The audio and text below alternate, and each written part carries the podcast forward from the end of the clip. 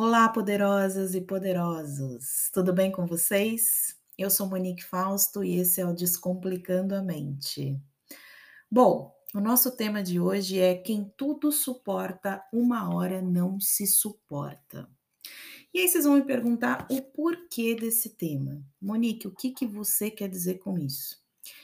Quero transcrever aqui com vocês hoje, né? É, sete motivos pelos quais a gente precisa entender que suportar tanto nos faz mal e começar a analisar e refletir um pouco sobre as atitudes que tomamos, sobre os pensamentos que temos e as emoções que compartilhamos, né, que nos faz às vezes acreditar que precisamos suportar tantas coisas. Então, já vamos correr logo para o primeiro motivo, e esse primeiro motivo é uma pergunta, né? E a gente, depois da pergunta, vai trazer aqui algumas reflexões para pensarmos juntos. Será que você sabe os motivos que te fazem acreditar que você precisa suportar tanto? É a primeira questão.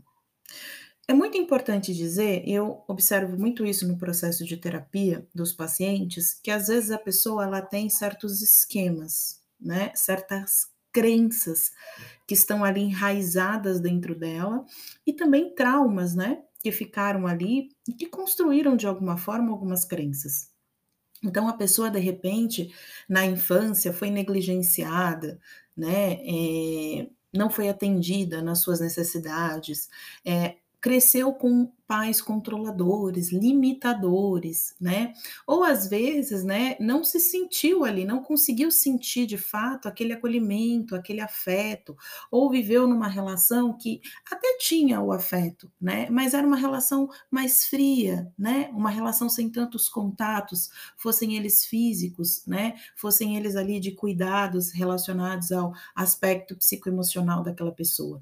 Então a pessoa pode ir para sua vida com com a sensação de que ela precisa fazer muito para ser amada. Né? E aí, nessa sensação de precisar fazer muito para ser amada, ela liga o botãozinho de quem tudo suporta. Né? E esse é, esse é um botãozinho bem perigoso. Por quê? Porque é um botão perigoso? Porque vai enchendo ali a pessoa de situações e sensações e momentos que ela vai passando pela vida, aonde ela começa a não se respeitar. Então ela vai conviver num relacionamento e ela não se posiciona, né? Ela não consegue dizer para o outro o que ela quer. Ela tem dificuldade de se enxergar, de enxergar as competências, as habilidades dela ela tem dificuldade de tomar decisões, ela tem dificuldade de perceber que antes de amar o outro, ela precisa amar a si mesma. Então, da onde que vem tudo isso? Isso vem do passado, às vezes, né? Das nossas configurações de vida, das nossas relações estabelecidas. Suportar demais, né? Sem parar para pensar se aquilo né, já chegou ali, se já deu a minha conta, tá falando alguma coisa sobre o meu interno. E aí é uma coisa interessante a gente pensar que para descobrir da onde vem e entender por que fazemos, é muito importante, gente, o processo da terapia. Porque a terapia, ela vai vasculhar, né? Ela vai procurar, principalmente aí na abordagem, né, psicanalítica, que é a minha abordagem, é, a gente vai procurava entender um pouquinho ali da onde que você está trazendo, né, essas tuas, essa tua vivência, essa tua realidade, que modelos você está reproduzindo, por que que você tem necessidade de suportar tanta coisa, né, de querer se mostrar ou se fazer amado ali e acreditar que para ser amado você precisa tudo suportar, né? Bom, segundo ponto, que medo é esse de colocar limites no outro? A gente falou anteriormente sobre os esquemas, né? Então, se a gente está falando que a pessoa ela tem, de certa forma, medos irracionais, crenças limitantes que fazem ela acreditar que ela não pode ser ela, porque sendo ela, talvez ela não será amada, ela não será querida, ela não será acolhida pelo outro, a gente pode falar aí que talvez esteja implícito aí alguns medos.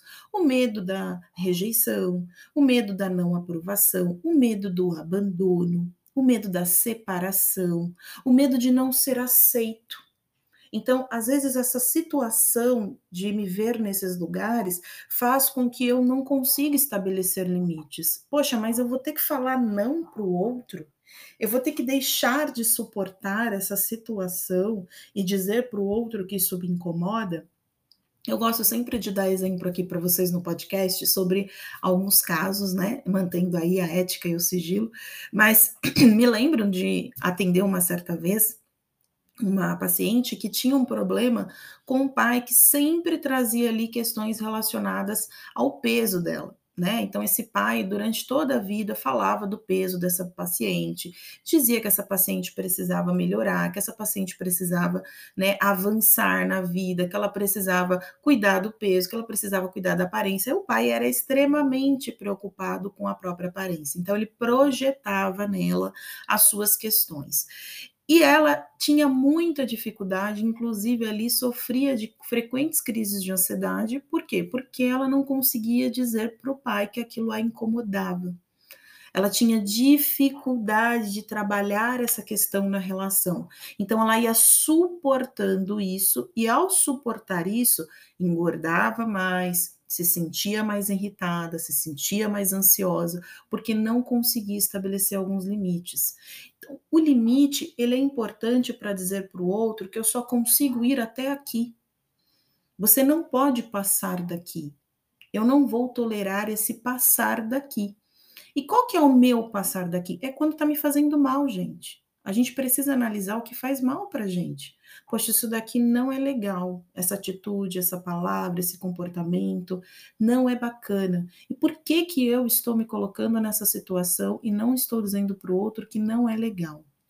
O não, ele é algo muito importante nas nossas vidas, porque desde que a gente nasce, a gente começa a ter uma relação com o não, né? A gente ouve não dos nossos pais, ouve não dos nossos cuidadores, da escola, das pessoas que ficam próximas da gente. Então, quando eu tenho dificuldade de dizer não, é porque também, de certa forma, eu tenho muita dificuldade de ouvir não. Então, eu preciso aprender a ouvir trabalhar em mim que quando alguém me diz não, não é porque eu deixo de ser amado, não é porque eu não sou importante para a pessoa. E ao mesmo tempo, quando eu digo não, não é sobre não amar. Não é sobre a pessoa não ser importante, mas é sobre me respeitar e me colocar em primeiro lugar. Terceiro ponto que vamos falar. Você escuta suas vontades? O que você deseja? O que faz sentido para você? Quando a gente vai para esse lugar do tudo suportar, nós paramos de ouvir essa vozinha tão importante do nosso inconsciente que diz: olha, talvez você não queira isso. Olha, talvez você não queira aquilo. A gente deixa essa vozinha, né, abafada lá dentro, suprimida, né, é tampada e começa a acreditar que a gente precisa repetir, reproduzir o que vai fazer bem para os outros e deixa de fazer bem, né, para a pessoa mais importante da relação, que é você. Então, você já parou para se perguntar o que, que você quer? Às vezes eu escuto de alguns pacientes assim: ah, mas eu não sei o que é melhor para mim. Eu não tenho a menor consciência do que de fato eu quero. Por que, que você não sabe? Porque o tempo todo você está bloqueando né, essa informação com a necessidade de suportar tudo, de estar tá ali o tempo todo para o outro, de fazer só o que o outro quer, só o que o outro deseja. Se você parar um pouquinho, né? Fecha os olhos aí, respira profundamente, tenta entrar em contato um pouquinho com o teu inconsciente. A resposta está sempre dentro da gente. Você vai descobrir que sim, tem mensagens lá para você dizendo assim: olha, talvez você não queira seguir por esse caminho, você queira seguir por esse. Eu costumo dizer que quando a gente está numa situação para fazer algo para alguém e a gente sente um incômodo, mesmo que mínimo, nós temos que olhar o nosso incômodo. Porque o nosso incômodo está falando sobre alguma coisa que não está bem às vezes, que não está legal. Que eu não estou ouvindo a minha vontade, o meu desejo. E eu me ouvir, ouvir a minha vontade e o meu desejo é importante. Porque isso vai é, me colocar numa condição de individualidade, né? De acrescentar coisas positivas para minha autoestima, Quantas pessoas não me perguntam na terapia, ah, como é que constrói a autoestima, né? Um pouco de se autoafirmar, de falar para você mesmo o que faz sentido para você, o que, que você gosta, né? Por exemplo, você gosta de estar num grupo e ouvir a mesma música que todo mundo ouve, participar dos mesmos programas que todo mundo participa? Você curte isso? Às vezes você está ali porque você quer muito fazer parte do grupo, mas aquilo não faz mais sentido para você. Pode ter feito em algum momento da sua vida, mas naquele momento não faz mais. E você não está parando para se perguntar, porque você está com muita dificuldade de entender que nós evoluímos que a gente segue fluxos diferentes na vida. E por seguirmos fluxos diferentes em dados momentos da nossa vida, podemos mudar de ideia, podemos querer coisas diferentes. Então, respeitar a sua vontade e se perguntar o que você quer é uma boa maneira de começar a parar, né, de suportar aquilo que você, de certa forma, não está mais suportando, né? Que é o tema hoje aí do nosso podcast. Vamos falar do quarto ponto. Gente, é importante entender que desaprovação não é o mesmo que rejeição. E aí, nesse lugar do tudo suportar, né, a gente vai suportando por acreditar que não suportar alguma coisa é ser rejeitado por alguém. Se eu não é, fizer tudo o que o meu namorado quer, ou que a minha namorada quer, é, de repente ela vai me deixar. Então eu vou fazer tudo, eu vou ser a melhor pessoa, eu vou pensar nas melhores coisas, eu vou ser super proativo. Eu vou pensar até no que a pessoa não pensou para resolver para ela, porque assim eu vou garantir alguma coisa. Para. Você não vai garantir nada, porque nós não conseguimos controlar o outro. Né? A gente não pode construir expectativas na nossa cabeça achando que o outro vai atender, porque o outro pode não atender e você se frustrar ainda mais e ficar com a sensação de que você entregou muito e não recebeu nada. E aí a responsabilidade de ter entregado muito é sua. Então, vamos parar para pensar que quando nós somos desaprovados em alguma situação, é simplesmente porque não deu match, né? Como diz o pessoal, não fez vínculo naquilo. Se você está tentando uma relação com alguém e aquela pessoa, de repente, né, não quer estar numa relação com você, não é porque você não é bom, não é porque você não é importante, é simplesmente porque aquela pessoa, de repente, não tem coisas que fazem vínculo com você. Vocês estão em momentos diferentes da vida, querem coisas diferentes. De repente, você quer um relacionamento, a pessoa quer uma relação casual. E aí, isso não combina naquele momento né? A pessoa tem um pensamento de construir XY coisas na vida dela e você não quer aquilo para você agora. Então não é sobre não ser bom o suficiente, é apenas sobre não conseguir ter construído um vínculo com aquela situação, com aquela pessoa, com aquele trabalho onde ocorreu uma demissão, ou porque encerrou-se o ciclo e aí, de fato, né, você foi desligado daquele lugar porque você precisa começar um novo ciclo na sua vida. Então, rejeição é uma coisa que também faz parte da vida. Nós também rejeitamos coisas. Né? Nós também, às vezes, escolhemos o branco e não escolhemos o, o preto, escolhemos o amarelo e não escolhemos o azul. Né? Quando ali estamos num processo de escolher uma roupa, um vestuário. Todos nós vamos escolher uma coisa, não vamos escolher a outra, porque faz sentido para a gente naquele momento. Eu tenho motivos para não ter feito aquela escolha. Então, quando você coloca toda a responsabilidade de uma desaprovação em cima de você, acreditando que você está sendo rejeitado, você não está olhando, né, subjetivamente para os motivos do outro. Né? Você só está acreditando que você não é bom o suficiente. Pare com isso. Apenas lembre-se que as pessoas têm direito a não querer alguma coisa em um dado momento, que uma situação pode encerrar simplesmente porque era o fim, e não porque você é o motivo, né? Porque você não é bom o suficiente e por isso que aquela situação foi encerrada. Vamos falar sobre aí o nosso outro ponto. Quem tudo suporta, né? Uma hora não se suporta. Você já parou para pensar que tudo segue uma lei do retorno?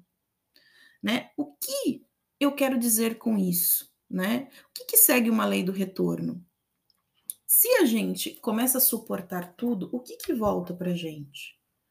Se você começa a fazer tudo, dar demais, sem nada cobrar, né? Ou dar demais sem parar para dizer para o outro, como a gente falou lá atrás, os seus limites, o que, que te sobra no final dessa história? De novo, fazendo uma analogia com o caso, É, certa vez atendi uma paciente que tinha uma situação com uma sogra. E ela se casou, era muito jovem, e essa sogra vai morar com ela, com o marido. E essa mulher a tratava muito mal, né? Ela a tratava mal de verdade, né? Não a ajudava, não ajudava com os filhos, né? Sempre a diminuía diante da relação com o marido. E essa mulher suportou essa sogra por 30 anos dentro da casa dela. E nesses 30 anos ela ganhou 45 quilos. Então a gente está falando aí de uma condição onde eu não falei e alguma coisa retornou para mim. Falamos sobre a lei do retorno. Quem tudo suporta, uma hora não se suporta mais. O que está voltando para você porque você está suportando demais e você não está percebendo? E você não está contabilizando? Será que está voltando né, em crises de ansiedade, em um transtorno depressivo, em uma compulsão alimentar, porque você não quer parar para olhar para aquilo que você tem suportado e não é mais suportável? Eu quero que você pense um pouquinho hoje que sim, quando a gente para para falar sobre retornar para a gente, retorna para a gente também muito do que estamos semeando. Se eu não coloco limites, se eu não digo que me incomoda, se eu não falo nada, eu vou tolerando, de alguma forma eu posso adoecer a partir daquilo que eu tolero. As doenças vêm, as doenças psicossomáticas, né? As doenças relacionadas à saúde mental aí, elas voltam para a gente, inclusive o nosso corpo fala. Nesse exemplo que eu estou dando, essa pessoa ela ganha né, uma quantidade de peso absurdo nesses anos, porque ela não consegue falar que ela não está bem, que ela não consegue estar naquela relação. Que quando ela se casa, ela espera estar casada com esse homem e não com a mãe desse homem. Então, não ter dito isso fez muito mal, eu quero que você faça uma reflexão sobre as coisas que você tem tolerado e que tem te feito mal. E que você está achando que é por causa disso ou por causa daquilo, e de repente é porque você está suportando o insuportável. Que você deveria parar e analisar e dizer para você: será que eu consigo tolerar? Será que ainda dá para conviver com isso? Será que isso ainda tem que estar tá na minha vida ou é um ciclo que precisa ser encerrado? Pense.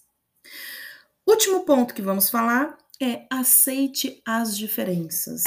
Quem foi que disse que somos iguais? Todos temos as nossas diferenças. Há pessoas que vão tolerar coisas e concordar com coisas que você não vai concordar e você não vai tolerar. E, gente, tá tudo bem com isso. Você pode olhar para a relação de um amigo, né, para a relação de um familiar e ver que a pessoa passa ou suporta coisas e você dizer: eu não me, não me colocaria nessa situação. E por que, que você não se colocaria nessa situação? Porque nós somos diferentes. Nós não somos iguais. Talvez você tolere e suporte coisas que outras pessoas não suportariam. E quando eu digo tolerar e suportar, é no sentido de que aquilo não está gerando um grande desconforto para você e você conseguiu ressignificar aquela situação. Então, respeitar as diferenças e entender que cada um tem o seu limite e que às vezes nós não, também vamos ter que parar para pensar que nós não somos o outro. Ah, mas fulano suporta uma traição. Ah, mas fulano suportou, né, que é, tá nesse trabalho e ganha pouco. Por que que eu não consigo passar pela mesma situação? Porque você não é o outro. Você é você. E aí você tem que medir o mundo com a sua, né? A sua régua tem que ser a régua que você vai usar para medir o teu limite e não pegar a sua régua e usar para o mundo inteiro e achar que isso vai servir para você. Isso vai te fazer mal. Então, respeite as suas diferenças. Pergunte para você se faz sentido.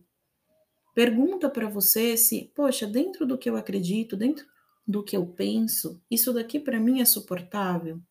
Mesmo que seja para o outro, mesmo que você esteja numa relação com pessoas que dizem para você que você deveria entender, que você deveria compreender, que você deveria suportar, quem tem que medir isso é você.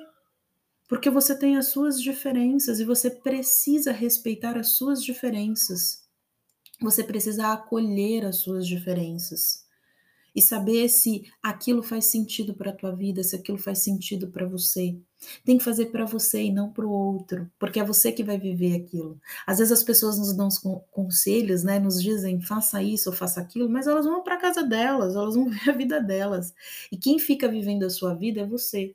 Então, começa a parar e perguntar para você se você está respeitando as suas diferenças dentro das coisas que você suporta. Se aquilo faz sentido de fato para a tua vida. Se para aquele momento da sua vida, para aquilo que você acredita, né, para aquilo que você defende, aquilo está certo, aquilo está suportável. Muita coisa para pensar e para refletir. Nós falamos hoje sobre quem tudo suporta, uma hora não se suporta. E por que falamos sobre isso? Para você pensar que tudo na vida vai ter sim uma lei de retorno. Então, se perguntar enquanto você está suportando algo que de repente você precisa refletir, analisar, mudar, ressignificar na sua vida é importante porque isso vai mexer com a sua autoestima, vai mexer com a sua visão de mundo, inclusive vai permitir que você encerre alguns ciclos e comece alguns ciclos novos que a vida está te cobrando, né? Pensa sobre isso, poderosas e poderosos. A gente vai encerrando o podcast por aqui, mas eu encontro vocês na próxima semana. Até lá!